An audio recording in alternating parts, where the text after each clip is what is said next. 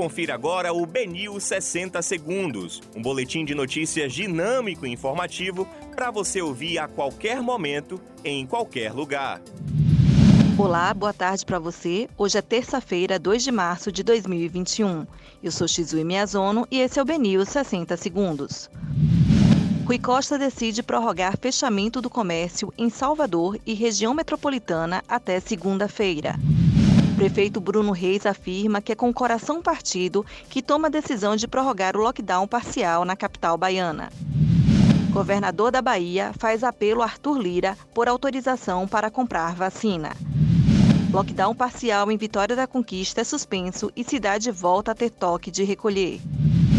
Em solenidade de posse virtual, Rafson Ximenes é reconduzido ao cargo de defensor geral.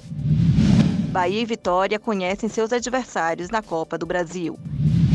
Esses são os destaques do BNews 60 Segundos. Para mais informações, acesse o.